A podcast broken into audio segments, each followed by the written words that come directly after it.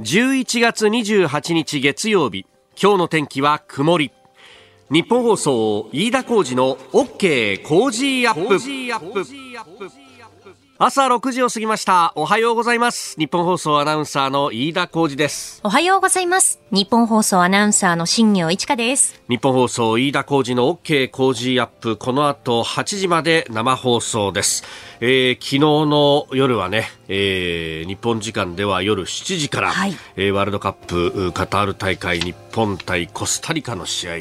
えー、ご覧になってもやもやしたまま眠りについたという方もいらっしゃるかもしれません。ねえー、えー、日本国内でもね、やっぱりこうドイツ戦勝ったぞっていうことでなんだかいけるんじゃないかみたいな雰囲気もあった中、いろんなところでパブリックビューイングが行われておりました。えー、その模様をね、えー、取材した大泉アナウンサーの音声ちょっとお聞きいただきましょう。このままいくと日本敗れて勝ち点3。そのまま試合が終わりました。日本サポーターが落胆です。本当にショックです。まあ、でも、まだスペイン戦があるので、奇跡にかけたいと思います。負けてしまったのは仕方ないこと、まあ、しょうがない結果なんで。要は次、スペイン勝てばいいだけそれだけなんです。いや勝てる試合を落とした感じで悔しいですけど、うんスペイン戦、全力で応援するしかないなってなんかみんな自分に言い聞かせるようなね。そうですよね。感じで、うん、えー、スペインに勝てばいい。勝てばいいなと。うん、なんかね、えー、そんな感じもありました。そして速報が入ってきました。えー、カタール大会 E 組首位のスペインとドイツが、えー、日本時間の深夜、試合を行っておりました。4時から試合を行っておりましたが、はい、えー、先ほど結果が出まして、1-1引き分け、勝ち点4となって、えー、勝ち点3の日本は2位となったということでありました。さあ、あそれではですね、現地カタールで取材中、スポーツライターの伊尾敦さんとつないでいきたいと思います。伊尾さんよろしくお願いします。よろしくお願いします。はい、よろしくお願いします。さあ、このコスタリカ戦、えー、0対1で日本敗れてしまいました。はい、まず取材されていて、どういった感触をお持ちですか？いや、まあ、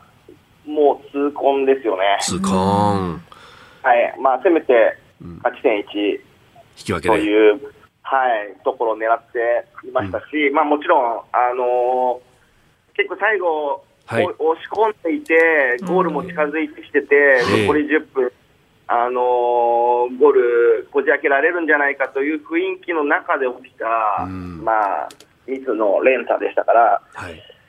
ちょっとあの、ね、試合後の選手たちもももちろん切り替えるという話は出てるんですけどやっぱり非常にあの重い空気ではありました。うん。これあの、試合の展開としてはどうなんですか、プラン通りだったんですか？展開はプラン通りでしたね、あの前半はずるずるで OK という中で、はい、あの後半、カードを切っていくっていうのは、まあ、あのドイツ戦と、まあ、似てますけれど。うんあのコスタリカはカウンターが、まあ、守備が硬くてカウンターが非常にうまいチームなので、はい、そこの細心の注意を払いながらあの日本があまりにも前がかりにいっちゃうとカウンターでやられるのでその細心、カウンターを食らわないような細心のケアをしながらも、はい、じわりじわりと、まあ、攻め込んでいたので、あのプラン通りだったんですけれども、まあ、ちょっとね、あの集中を欠いたといいますか、はい、あのもったいなかったですね。やっぱりこう一瞬のほころびをつかれたっていうところなんですね。そうですね、あのー、まあ、ほころびをつかれたんですけど、まあ、自ら、ちょっと自滅ですよね、日本がこのミスをして、その隙を与えてしまったということなので。うんこれ、やっぱり、あの一瞬でもこうミスをするとダメって、やっぱりこの世界レベルって厳しいんですね。そうですね、まあ、あのー、本当、これがサッカーという言い方もできるんですけれど、はい、あのー、でも、まあ、言ってみれば日本もそれまでに決めなきゃいけないシーンもいくつかあったので。まあ、先ほどね、じわりじわりとって言い方しましたけれど、はい、その80分迎えるまでに決めてもおかしくないシーンもあったので、やっぱりそこで決められなかったっていうのも大きかったと思いますね。うん。このやっぱり相手のこう守備を崩していくっていうのは、なかなか日本としては難しい形なんですか？そうでですね、まあ、向こうも、あの後ろに5枚ディフェンダーを並べていたので、あのまあ、難しいのは間違いないんですけれど、あのそういったところの崩しのトレーニングもしていますし、まあ、日本には、ね、三笘だとか、まあ、伊東純也だとか、サイドから崩せる選手たちもいて、まあ、その選手たちがピッチに入って、でようやく崩しかけたっていう、そこですよね。まあそういう意味では、ちょっとね、ゴールが近づいてきてたということで、えー、あの点取れるんじゃないかという、そういった雰囲気が、ちょっとふわっと、ちょっと守備の時で、あのこの試合、コスタリカ、日本のペナルティーエリアに2回しか入ってないんですよね。でシュシュートも遠目から4本、はい、だから正直、日本としては、まあ、完全にそのうまくカウンター対策をしていて、ゴールを奪われるあの危険な危険性がないというか、はい、そういう危ないシーンがないまま来てたので、まあ、あのシーンも中盤でどこかで誰かが取れるだろうみたいな、そういったところだとか、まあ、吉田選手がクリア、シンプルに、ね、すればいいでしょうけど、はい、そこを攻撃につなげるために、あの森田選手につなげようとした、まあ、パスがちょっとふわっとなって、森田選手が届かなくて、相手に渡ってという。だそこもね、あのシンプルにクリアしておけばよかったでしょうし、まあ、ちょっと、まあ、油断ではないですけど、はい、ちょっとふわっとしてましたよね。あやっぱりこうそういう瞬間がこう試合の中で出てきちゃう、それをどう締めるみたいな。こう、はい、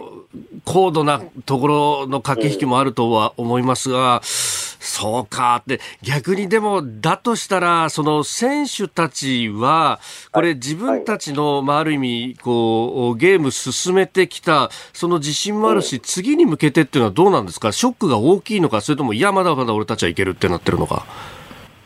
まあ、正直なところ、ショックが大きい中、まあ、まだまだいけると、あの今夜、言い聞かせてるところでしょうね。あのまあ、先ほどあのー、番組の中でもお話ありましたけれど、はい、えーと、ドイツとスペインが引き分けてしまったので、そうですよね、はい、はい、日本は今2位にいますけれど、スペインが4、日本が勝ち点3、はい、あのー、コスタリカも3、ドイツが1、でスペインがね、このドイツと暮らして6になってれば、もう、あのー、突破が決まって、あの多少日本戦にメンバーを落としたり。はい。することもできたんですけど、まあ、スペイン4しかないので、日本戦に負けたらあのひっくり返されるか、あのー、可能性が出てきたので、はい、かなりスペイン、真剣勝負というかね、あの本気の戦いになってくる、その本気のスペインに日本は今度勝たなきゃいけないというような状況ですので、はい、まあ、もうやるしかないんですけど、あのまあ、厳しくなったら間違いないですね。これ、試合の途中で、あの、森保監督が指笛吹いたりとかして、なんかそういうシーンが見えたりしましたけど、これ、やっぱり、こう、なかなか守備、指示が伝わらないとか、そういうようなことはあったんでしょうか？そうですね、あの、前半の、えー、35分ぐらいにあの日本はシステムを変えようとして森保さんから、はい、あの指示が出てたんですけれど、まあ、それはピッチに届かなくて、まあ、指笛を吹い何回か吹いてるけれど、えー、届かなくて、まあ、ようやくキャプテンの吉田麻也がそれに気づいたのが、森保さんがその指示を出してから1分半ぐらいなんですね。まあ、やっぱりワールドカップぐらいのあの大会になると、まあ、歓声も大きいですし、はい、まあ、なかなかそういうのが、ね、伝わらないっていうのはありますけど、でもまあ日本も前半のうちにちょっと形を変えて対応して、でそこからあのもう後半はもう、えー、ボールポゼッションも相手の2倍ぐらいあの持ってましたし、あの修正も、ね、うまくいってたんですけどね、まあ、だからこそなおさら悔やまれるミスですね。あの次は日本時間は金曜日の早朝というか、はい、えね、夜4時から6時という試合であります。まあ、あのその金曜日は本当直後でね、えー、取材されるところだと思いますけれども、あの、もし時間が空いた等々ありましたら、ぜひ教えていただければと思いますので、引き続きよろしくお願いします。お願いします。はい。はい、よろしくお願いします。どうも、あの、現地夜遅くどうもありがとうございました。ありがとうございました。はい、ありがとうございました。えー、スポーツライターの飯尾敦さんにつなぎました。現地カタールは深夜0時を過ぎたところという感じであります。まあ悔しいところはあるけれども、はい、でもね、プラン通りにやってたっていうんであれば、ね、その本当にぐちゃぐちゃに崩されたわけじゃないんだって、まあ逆に悔しいっちゃ悔しいけどそうなんだからこそ悔しいんだろうけどね。まあそれはまあ我々なんかよりももうやってる選手たちだし、まあこのね、飯尾さん、あの前回ご出演いただいた時に中3日でやるっていうのは、はい、普段のワールドカップと違って苦しいんだっていう話もされてました。まあそのあたりで疲れも溜まってくる全力投球を2つ行った後、どうなっていくかというね、えー、あたり、まああのいろいろまた教えてもらおうと思っております。あなたの声を届けます。リスナーズオピニオン。この傾向ジアップはリスナーのあなた、コメンテーター、私、田新行アナウンサー、番組スタッフみんなで作り上げるニュース番組です。えー、ぜひメールやツイッターで、えー、ご参加ください。えー、今朝のコメンテーターは、評論家、宮崎哲也さん、大阪日本放送関西支社からです。えー、まず、取り上げるのは、新型コロナ感染症法上の位置づけ見直し本格検討というニュース。えー、そして7時またぎ第二次補正予算について、えー、25日に続いて今日もね、衆院予算委員会で基本的質疑ということですが、まあ、足元経済これからというところを詳しくお話しいただこうと思っております。えー、そして、おはようニュースネットワークのゾーン、旧統一協会への救済法案、えー、被害者救済法案をめぐる動きについて、えー、そして、アメリカが中国大手5社の通信機器の輸入販売禁止というニュースも取り上げます。えー、さらに、ニュースキーワード、フロリダ州知事のロン・デサンティス氏について、えー、アメリカ大統領選に向けてというところ、えー、さらにはスクープアップ、えー、これも経済ですが、うん、東京23区の11月の消費者物価指数25日に発表されております。今朝は本のプレゼントです。今日のコメンテーター評論家の宮崎哲弥さんの新潮選書から発売されたばかりの著書、うん、教養としての上級語彙、知的人生のための500語を5人の方にプレゼントします。はい。いよいよ発売となったと、応受されたということでありますが、えー、これね、ワンランク上の言葉遣いというふうに、はい、えー、この帯にも書かれておりますが、ね、えー、細やか嗅覚を助する形外に接する金の慶長と。あの読み方も含めてですね、ええ。えー、我々にとっては非常にこう勉強になるというか、う、ね、えー、えー、一個一個頭に入れておくとね、えー、この言葉のレパートリーが広がっていくだけじゃなくてそうするとこう思考のレパートリーもどんどん広がっていくんだということ、まあ、宮崎さんがそのあたりをまず解き起こすところからですね、はい、えー、これ読み物としても非常にこう勉強になるな面白いなというものであります、うん、ぜひご覧いただければと思います。新潮選書からすで、えー、に発売されております定価1500円税別となっておりますが今日はこちらの本を5人の方にプレゼントですここが気になるのコーナーです。スタジオ長官各紙が入ってまいりました。えー、日本代表、サッカーカタール大会、ね、ワールドカップ、コスタリカ戦で1対0で敗れたというところが、ね、朝日、それから毎日一面トップ、まあ、他の新聞もね、えー、一面のトップではないにしろ、カラーの写真で出ております。で、えー、まあそんな中気になるニュースといいますか、週末には台湾で地方選が行われました。まあ結果を見ると国民党が勝ったということが、えー、言われております。もともとその一個前の選挙、2018年の選挙でも、与党の民進党は負けていたということがあって、まあ、その後、香港での民主化運動デモがあったりだとかというところで、えー、総統選では巻き返したというような流れがありましたんで、まあ、あ地方選は、まあ、厳しいというのは、まあ、前々から言われていて、現状維持であっても、まあ、かなり、えー、少数であったというところですが、まあ、それだけではなく、台北や東園といったあたりも落としたんだということであります。まあ、このあたり、足元の経済の部分で、まあ、コロナのね、えーえー、対策っていうのは台湾はうまくやっていたということであったんですけれども、まあ、ここへ来て、うん、経済を回そうとしたところでまた感染者が増えたということであるとか、あるいは、あの、ちょっと前まで批判されたのは、うんコロナ対策うまくいってたはずなのにもかかわらず、台湾の人たちがなかなか海外に行けないじゃないかと。で、えー、例えば日本とかもおいそれと行けなくなってしまっているじゃないか、みたいなところがですね、えー、批判に浴びたというようなこともあるようです。まあ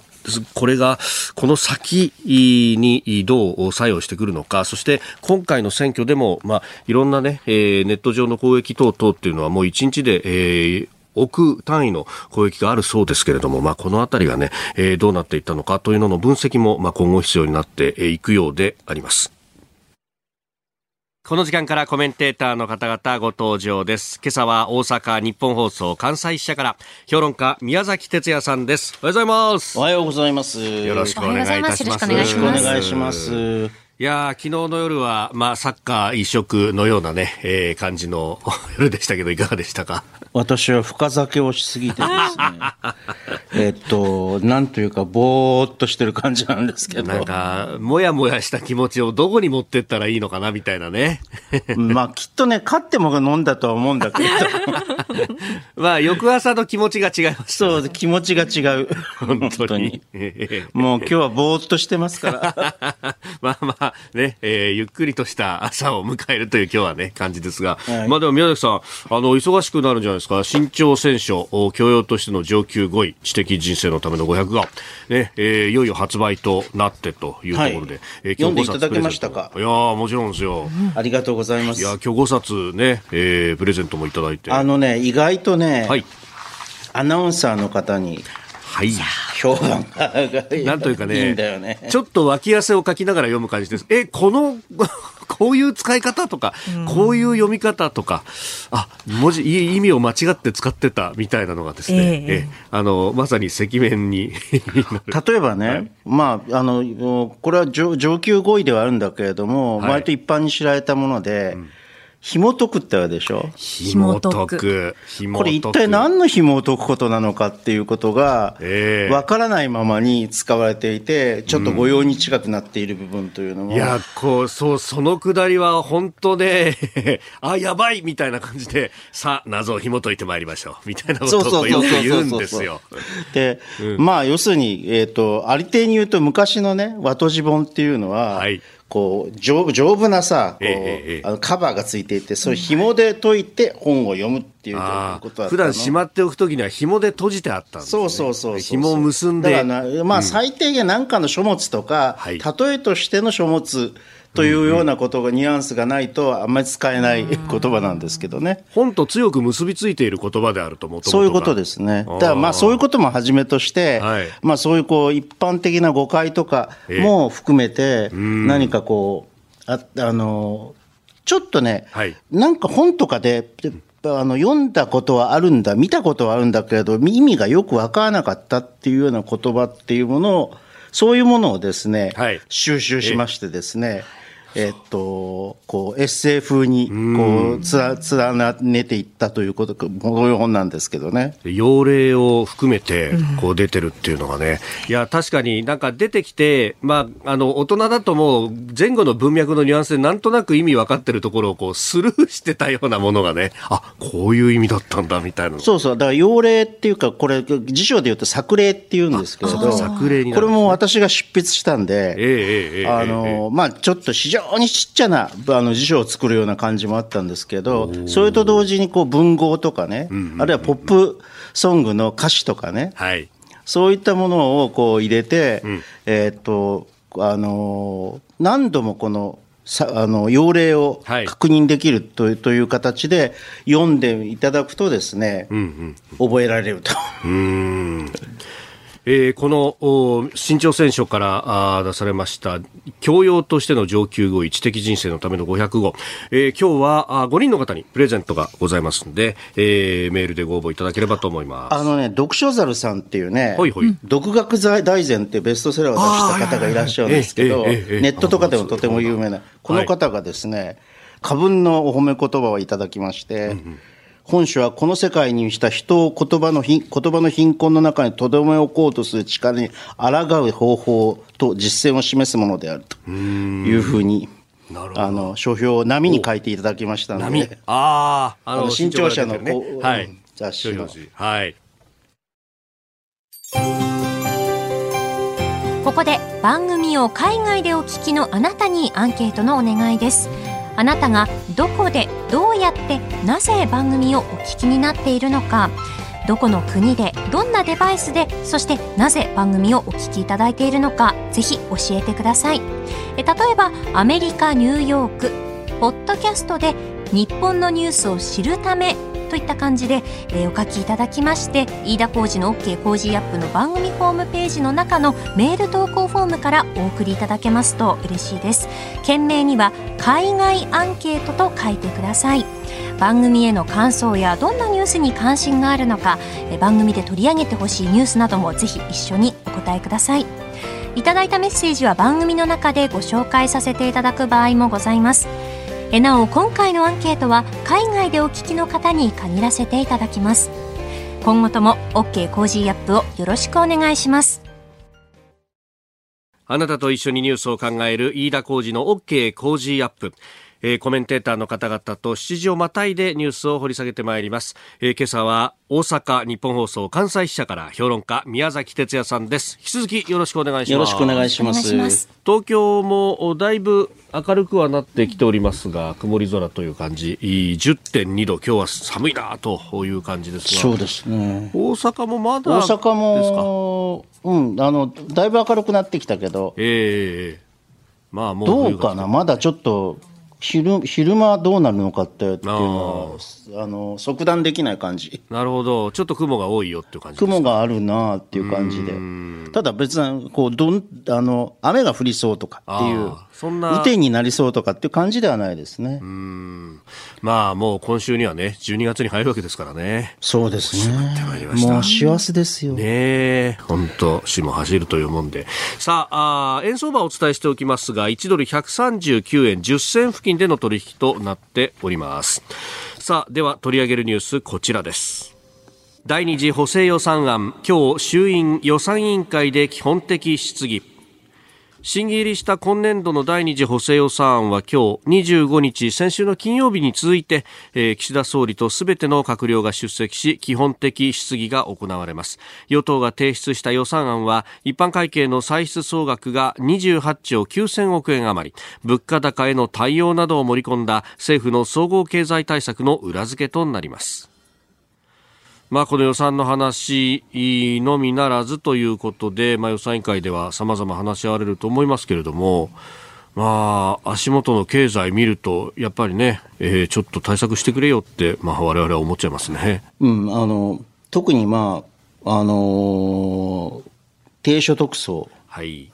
を中心として、まあ、一般の方々にに対しても、ある程度の、えー、補助をしなければならないのではないかというふうにずっと私はこの番組で申し上げてきましたが、まあ、やこれはようやく盛り込まれたという形で、十分かどうかはともかくとしてね。はい、でね、まあこれ、要するこの番組でもさ、ずっとさ、朝日新聞のですね、はい。えー、編集員の原誠氏について、はい。えー、批判をしていますけれども、ええ、あのこれは要するに原誠氏個人というよりも、うんうん経済部記者、新聞の経済部記者って、こういう、こういう議論の、のこういう論調で、はい、えー、あの、言う人、こういう論調というのは、例えばね、この29兆のさ、はい、あの、補正予算補正予算、総合経済対策を含む補正予算追追加、追加歳出について、ええ、もうはさはっきりとさ、早速こう、批判が出てるわけですよ。原誠氏をはじめとして。はい。ね。え、で、えー、あのー、ばらまきとかさ、平然とばらまきとか、うん、規模拡大を求める声が、これでもあると。うんまあ、誠にけしからんと。はい。たがが外れてしまってるそうそう。で、こう、またこう、またぞろですよ。あの、トラス政権のさ。あ、イギリスの前政権ですね。前政権の、はい。お引き合いに出してさ、えー、えー、日本の財政状況というものがさ、えー、これによってだんだんこう借金地獄みたいなものになっていく。はい、なぜかででも実態はそうなっているのに、はい。えー、このそれがこう表面化していない。しかしながら、これは危機がどんどんどんどん大きくなっていくんだという議論がですね、はい。えー、ただし政府財政が破綻を免れたとしても、その時国民は大増税や大緊縮財政によって不幸な顛末をたどらざるを得ないというようなですね、はい、ことを煽ってるわけ。ね、今、マグマが溜まっていってるんだ。そう、マグマが溜まっていってるんだ。もうね、あの、それからね、今日の日経新聞のさ、はいはい、論説主幹の原田坊っていう人がさ、え出口なき介入で歪む市場、過保護が新陳代謝を生むとかつってさ、過保護が新陳代謝阻むというね、そうそうそうそう、まあもう昔ながらのさ、はい、あの芝木論ですな。芝木論。もうなね、なんでさ、私はね、こういうさ、はい、こう、40年ぐらい前の経済学のさ、経済政策論でさ、はい、平気で日本ののあのジャーナルで、要するにね、うん、更新されてないんですよ、知識が。うん40年前、1980年代。80年代頃に流行った。サッチャリズムとレーガノミクスの時代ですね。要するにサプライサイドの経済政策は必要だと。うんうん、でもサプライサイドなんてもう崩壊してるんだからさ、あので特にリーマンショック後、もう、ま、全く役に立たないと。いうことが明らかになってるんだから。あの当時、その需要の部分、まあ、あの、よりも生産するサプライの部分、供給の部分を、まあ、非効率だからそれを改善して、えー、どんどんこう、物を市場に送り出せば、それによって経済が回っていくんだと、需要だってそこから生まれてくるんだという話でしたね、そういうこう供給重視派のことをサプライサイダーって言うんですけど、はい、ね、サプライサイダー同時にこうあ財政均衡というのも求めたわけですね。うん。企業がガンガン作るのに、えー、邪魔をするようなことはするなと。まさに歪む、市場を歪めるようなことを国家はやるべきではないと。えーでそういうものがさ、はい、ずっと批判されてきて、えー、特にリーマンショック後っていうのは、はい、えー、そういう政策ではだめだっていうことが明らかになって、あの学会でこれが主流派になっていくわけですよ。ところがさ、日銀理事、元日銀理事とかさ、はい、あ要するにこうリフレ政策とかさ、財政出動を主に重んじる政策とかっていうのは、いうのは、全くこう正統派のの経済学者しか聞かないとかっていうことよさ、はい、自分の無知を晒しててるわけですな。うん。これね、あの当時も、まあ今もそうですけど、そうやってこう、おジャブジャブとお金を出したりなんかすると、本来であれば市場から退出しなければいけない企業が生き残ってしまうんだと。ゾンビ企業たちが生き残って非効率が残ってしまうのだ、と。いうことですけど、そこで働いてる人たちもいっぱいいんだけどなっていうね。うん、だから、それはさ、例えばこう、あの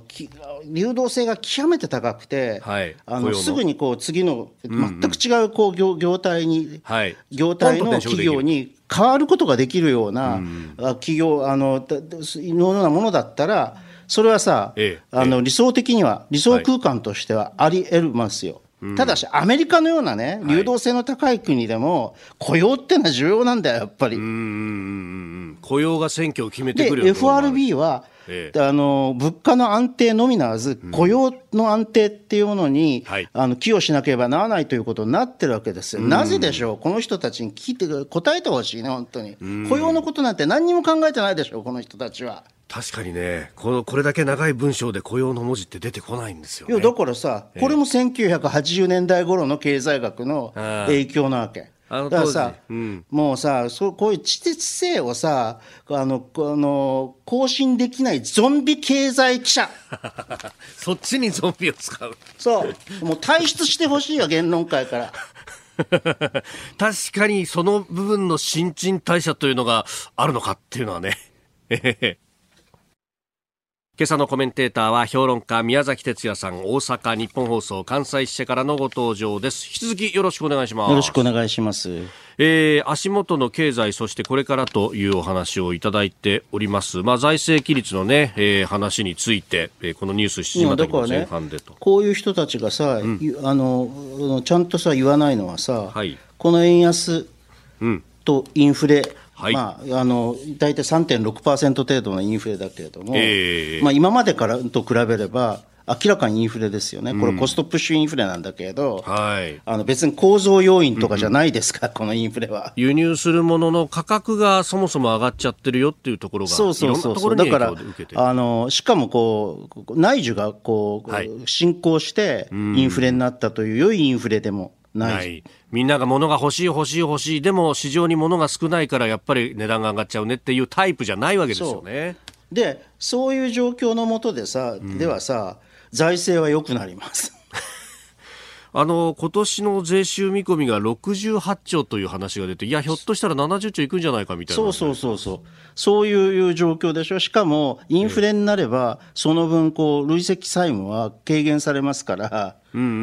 ん。インフレになるってことは、まあ、同じ1万円でも買えるものが少なくなるということで、こう、1万円の価値が下がると。で、あの、借金で考えると逆になるから、債務で考えると。返済する負担が、軽くなるよっていうことになるわけですね。だからさあの客観的に見ればさ財務省はさ、うん、の割と居心地のいい状況になってるはずなんだよ。おお確かにそうですね。でしょ？税収はがっぽがっぽ入ってくる上に、ね、返す方は負担が軽くなってるぞっていうね。でしょ？で、えー、まあ、これは一時的なものだって言うんだけれども、はい、あの一あの一時的なものじゃなくて、永続していたのはデフレですからね、うん、日本は。20年、あるいは30年とも言われる。今でも実質的にはデフレですよ。うん、海外から入ってくるものとかを計算除けば。そうそうそう、うん、完全除いてしまえば、えー、あのまだデフレ状況、まあ、うん、デフレかゼロインフレ状況ですよ。インフレがものすごく進んでるぞっていう感じでは実はないというね。とだからそこに対する意識っていうかさ、はい、あの目配りというものがまるでないんだよね。うんでしかもこれ、見通しをこう見ると、世界情勢なんか考えても、なかなか霧が一気に晴れるっていう展開にならなそうですかね。うん、だからここがね、難しいところで、うん、あのそれは基本的に経済外要因というのが、あの大きいんですよね、例えばウクライナ戦争がいつ終わるのかとか、あるいは中国のはゼロコロナ政策、いい加減にしろとかさ。いや、これがね、あの今朝一面で報じてるところもありますけど、結構こう、各都市でデモが行われたりとか、あれだけ監視の厳しい国でデモが行われるっていうこと自体が驚きだったりしますが。ですよね、日本でもね、新宿であったというのが SNS で載ってましたが。明らかにこう不合理な、はい、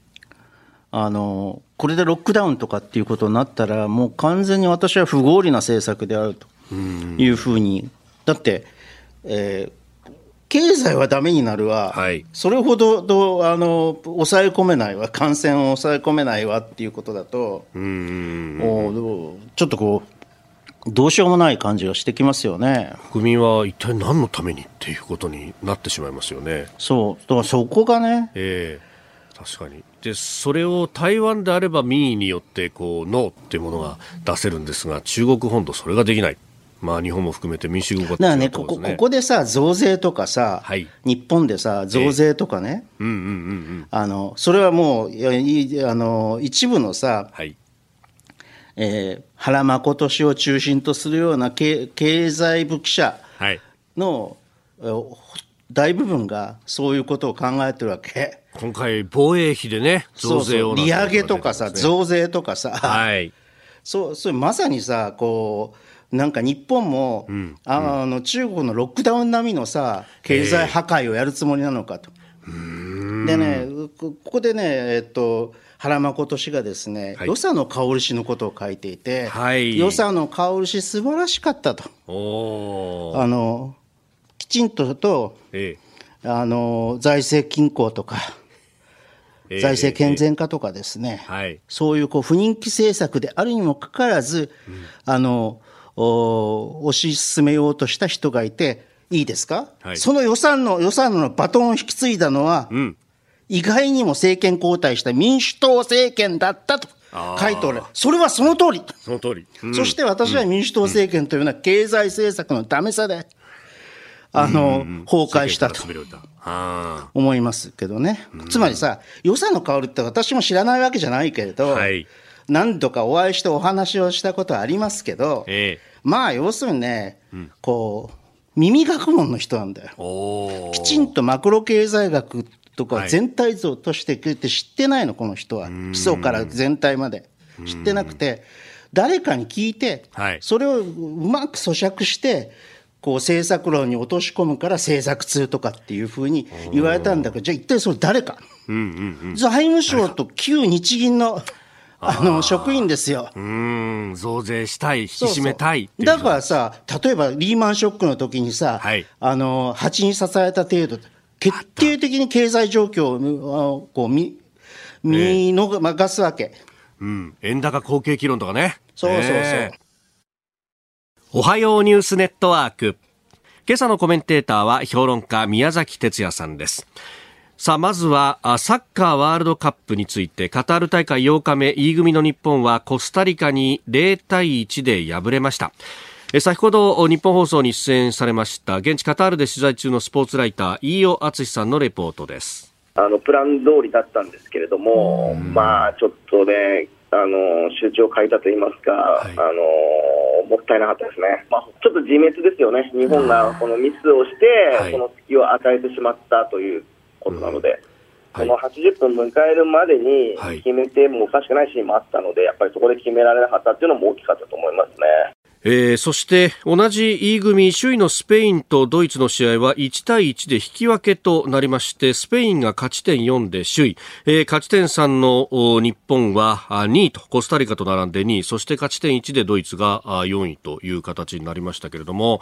いや宮崎さん 昨日これは落としてしまったっていうのはね 残念ですね。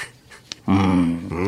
うん。何がいけなかったのかっていうのは、ちゃんと反省する必要がありますね。なんか先発の5人入れ替えがどうもまずかったんじゃないかとかっていう話もないわけではないけれども、まあでもそれは計画通り。はい。プラン通りにね、ね守備はやってたのにっていうね。ということなんで、うん、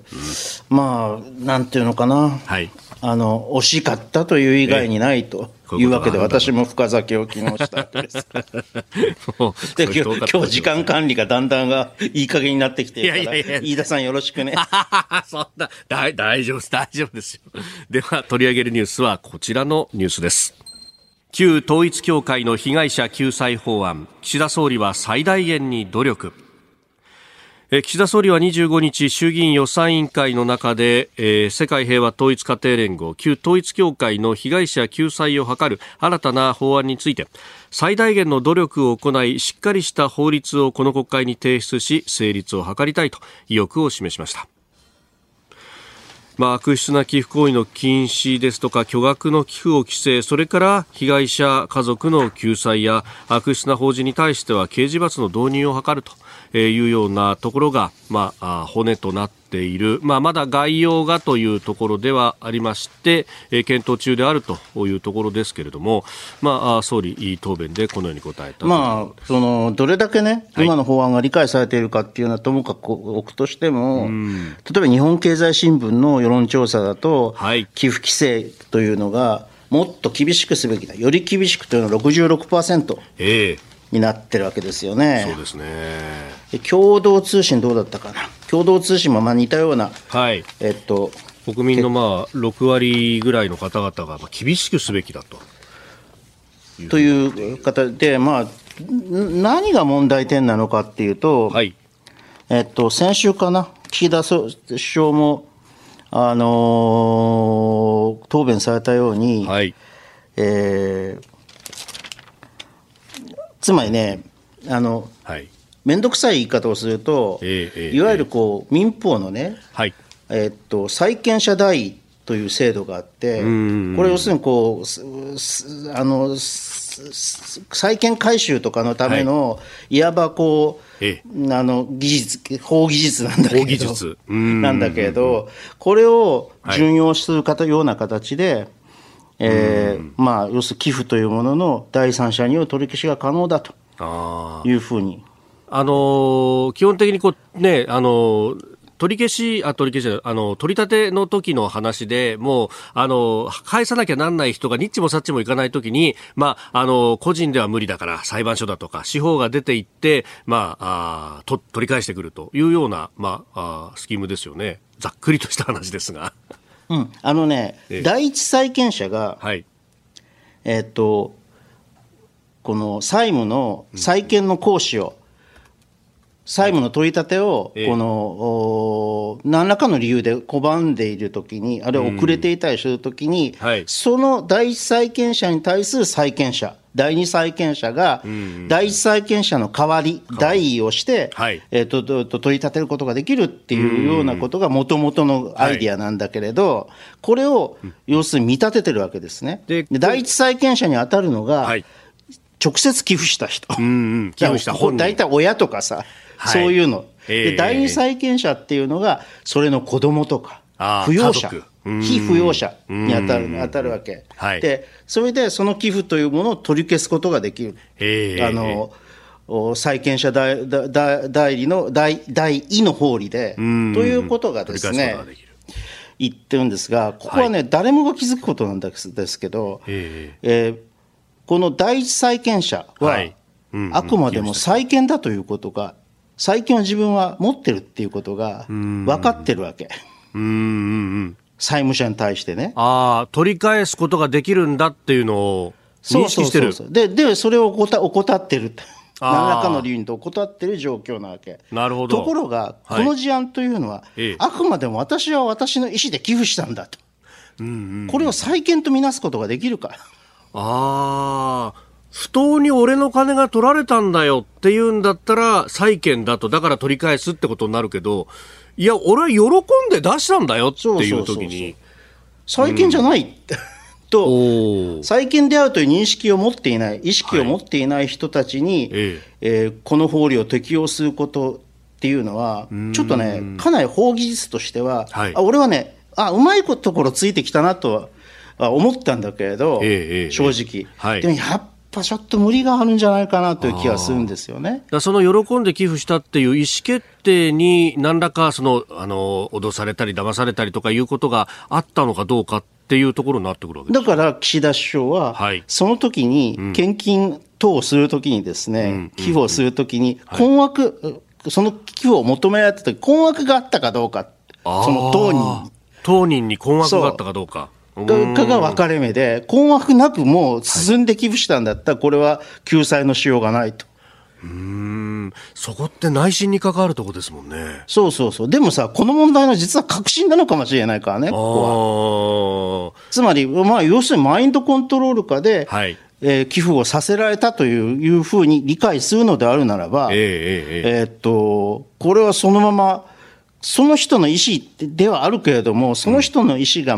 当なものかどうか。はい。っていうことはさ、議論の余地がいやまさにそこが確信なわけでしょ、うんこの問題の実際にこの新法を運用しようとするときには、そこの部分の立証が必要になってきたりするわけですね、そうそうそうそうそう、なので、うん今、国会で揉めてるわけですけどね。あでしかもね、あの判断が、じゃあ、この、ね、何らか傷がついているというような、その困惑があったとかだったら別ですけど、そうじゃない場合って、俺の金を俺が処分して何が悪いんだよって。なっちゃいますね。まあ、それは基本的に憲法の原則、私的自治の原則ですから、私的自治財産権の保護でもあるし、えっと、そういう自分の財産っていうのはど、何をやろうか、はい、基本的にどんなに使用収益処分しようかが、えー、あのその人の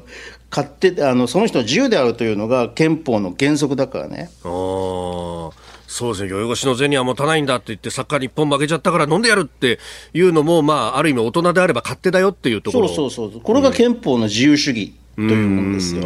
でもた、これにもさ、例外則はあってさ、はい、例外的な規定はあってさ、ええ、いわゆるこう青年貢献制度っていうのがあるわけ。ああ、はい。ええええこれ、だから昔で言うと、昔の法律で言うと、お近地産者という。近地産者という、昔の言葉で言うと、ね、昔のね。はい。ですから、その、近地産者って何のことかというと、こう自分の財産を、あの収めることを 収めるというか、はい。ええ、マネジメントすると、ね、マネジメントするということを、禁じるって書いて、近地産者って書くんだけれど、はい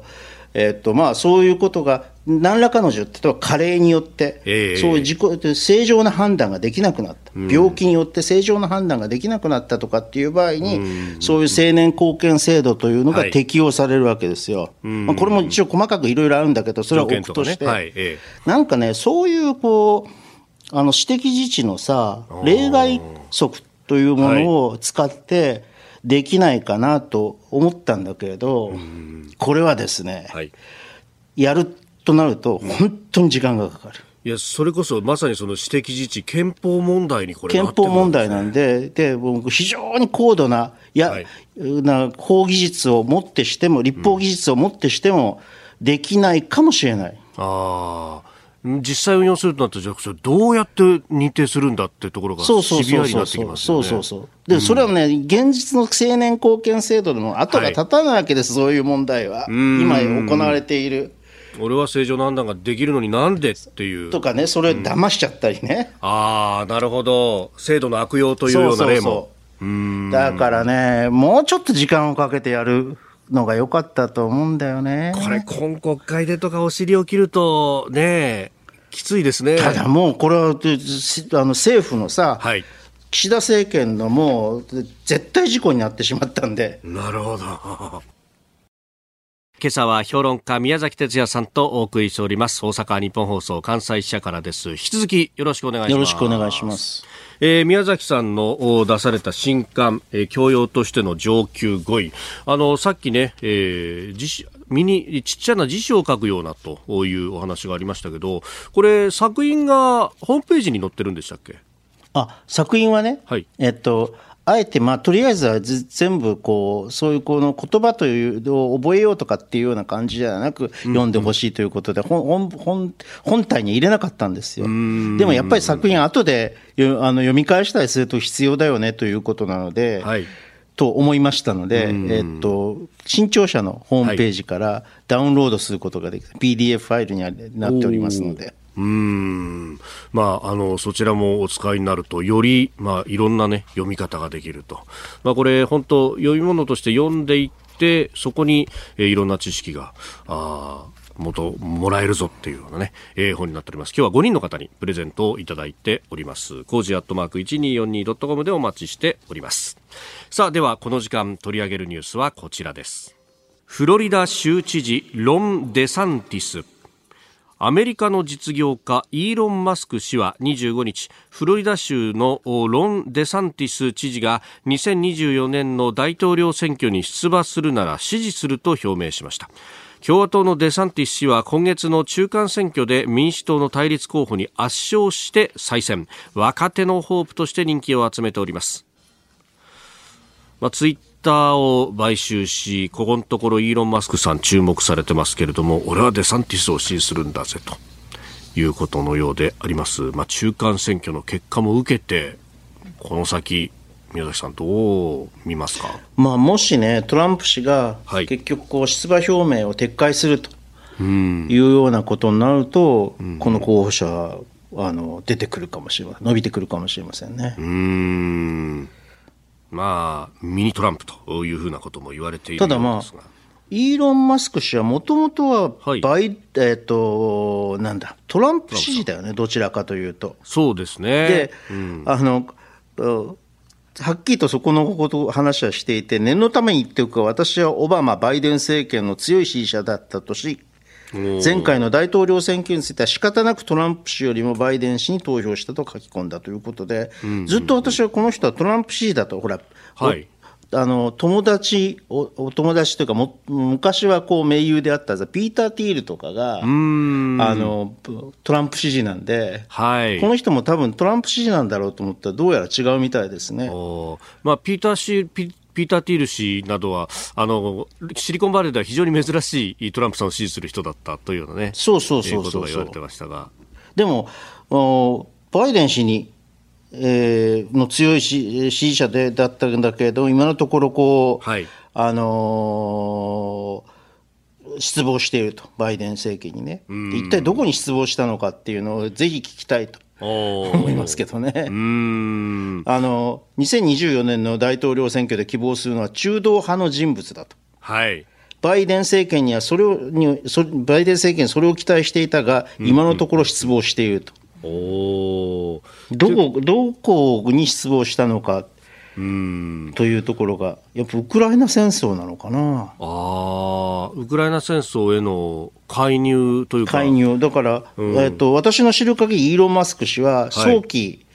はい、えー、和解論者だから、あの早期撤退えー、和睦論者だから、妥協論者だから。うん、うんうんまあね、その辺、まあ、共和党の中では一定、えー、勢力でそういった主張をされる方がいて、あの、下院の、まあ、議長になるかと言われているマカシ氏が、あの、ウクライナに対して白紙の小切手は出さないんだと、もう、ジャブジャブお金入れるってことはせずに、まあ、これから先は行くんだ、みたいな発言が結構ね、話題になりました。あれ、アメリカ引いちゃうの？みたいなね。うん、まあ私はそういう発言があったとしても、その通りにはならないと思うけれど、はい、なぜなぜなら、はい、やっぱりさすがにさ、ええ。えー、あのアメリカが引いたせいで、あのウクライナが負けるとい。うようなことになったら、はい、ちょっとそれはまずいと思うので、共和党的にも。あるいはトランプ氏的にもまずいと思うので、それはやらないんだろうと思いますけど、そろそろね、私はまあ、あのゼレンスキー政権がどういう立場にあるのか、あれはウクライナここあのの国民の戦意がすごく高揚してるんでん。あの、なかなか難しいかもしれないけど、どこかで停戦、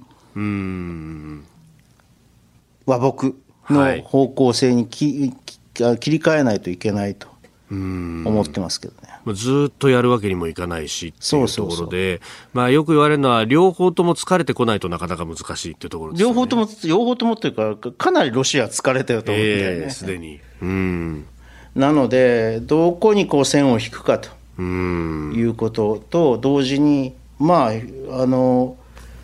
ウクライナとしての最大限の主張というのは、NATO 加盟を認めさせると。ああ、はい。いうことだと思いますけどね。それが最大の安全保障になって、もう二度と侵攻されないという保証になるからね。ああ、確かにその停戦のでラインっていうとね、えー、線引き、領土の話ばっかりですけど、そうじゃない条件の部分があるというところ、ね、そうそうそう。う続いて、ここだけニューススクープアップです。この時間、最後のニュースを、スクープアップ東京23区の11月の消費者物価指数、前年同月比3.6%上昇。総務省が25日先週の金曜日に発表した東京23区の11月の消費者物価指数、まあ、中旬までの速報値ですが価格の変動の大きい生鮮食品を除いた指数が前の年の同じ月と比べまして3.6%上昇しました。3.6%上昇は1982年の4月以来40年7ヶ月ぶりの水準となります。まあ、この東京特部のものが先行で発表されてで、えー、その後全国のものは来月にえー、12月23日に発表ということですけれども、まあ、あ速報値出てきました、まあ、物価上昇が言われますけれどもね。まあ、上がってることは間違いない。うん。ということですね。うん。しかしなお、えー、ヨーロッパやアメリカほどではないと。はい、うんでこれあの総務省がね、えー、出してて、まあ、発表資料というのが PDF 化されて出てるんですけれども、こうそれを見ると、いろんな、あの、何々を除く総合みたいなものが出て、えー、おりまして、エネルギーと生鮮食品を除いた数字は、えー、2.5%上昇と。うん、えーで、さらに生鮮だけじゃなくて食品、酒を除く食品すべてとエネルギーとを除いたあ数字、これアメリカやヨーロッパがコア指数として使っている数字だそうですが、うんうん、これはあの1.2%の上昇と。うん、まだ需要と供給のマッチングで考えると、まあ1.2ぐらいが、まあ、地の力というような感じですか、日本経済の。まあ、そうだと思います。うん。例えばね、米なんてさ、はい、えっと、あんまり上がってないというか、むしろ米の需要ってどんどん減っていってるんだよね。うん、だからさ、政府とかさ、東京都とかがさ、はい、買い上げて、こう、うん、備蓄米とか。インフレで困ってる人に対して供給するって言ってるわけですよ。うん。うん。うん。うんまあ、それを全部ひっくるめた、はい、あの指数だからね、あの物価指数っていうのは。えー、個別の価格っていうよりは全体の流れっていうところですもんね。全体の流れ。で、じゃあさ、はい、その、まあ、あの、反、反、こう、黒田日銀というか、はい、反金融緩和派の人たちというのは、だほら見ろ、